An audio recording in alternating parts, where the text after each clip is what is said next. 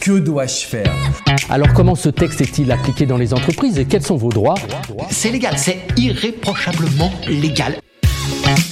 J'ai participé à une réunion de travail avec tous mes concurrents pour s'accorder sur les prix des produits. Je sens que cette situation est illégale. Est-ce que je risque quelque chose Et que puis-je faire pour m'en sortir?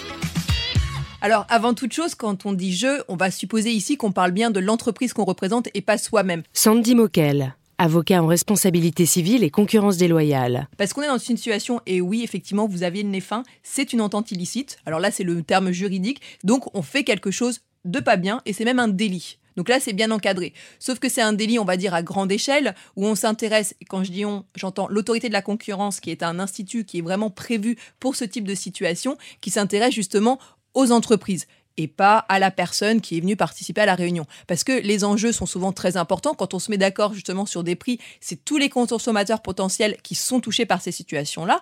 Et pour vous donner un exemple, on a des peines de prison qui sont envisagées, des amendes aussi, mais surtout des sanctions après pécuniaires, en plus de ces amendes, qui peuvent être très très importantes.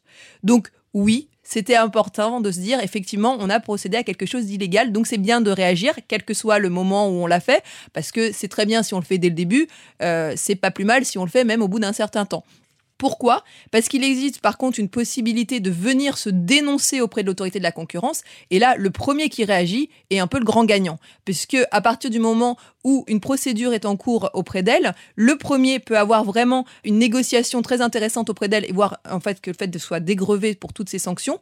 Par contre, ensuite, plus on va être retardataire dans le fait d'avoir pris conscience de la situation, plus ça va en gros taper de manière importante justement sur les finances de la société. Donc on a aussi d'ailleurs un suivi sur le premier après le premier, hein, le deuxième qui y arrive, le troisième. Et par contre, si on conteste, alors là, les sommes sont vraiment très très importantes. Donc c'est pour ça que le jour où vous le réalisez, peut-être ne pas attendre que ce soit quelqu'un d'autre qui vous passe devant par rapport à cette euh, dénonciation. Et donc je répète que c'est auprès de l'autorité de la concurrence qu'il faut faire ce genre de démarche. Pour résumer, 1.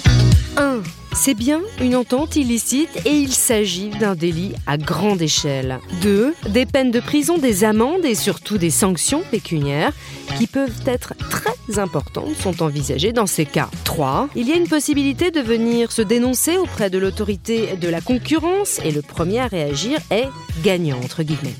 Il pourra ainsi éviter les sanctions ou le cas échéant les négocier.